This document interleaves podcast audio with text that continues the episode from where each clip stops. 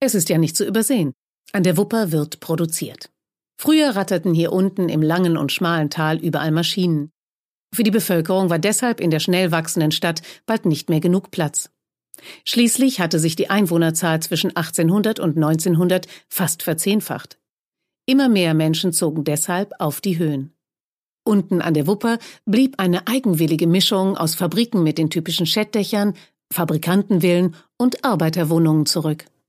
Und deshalb fährt die Schwebebahn heute auch selten durch blühende Wohnlandschaften.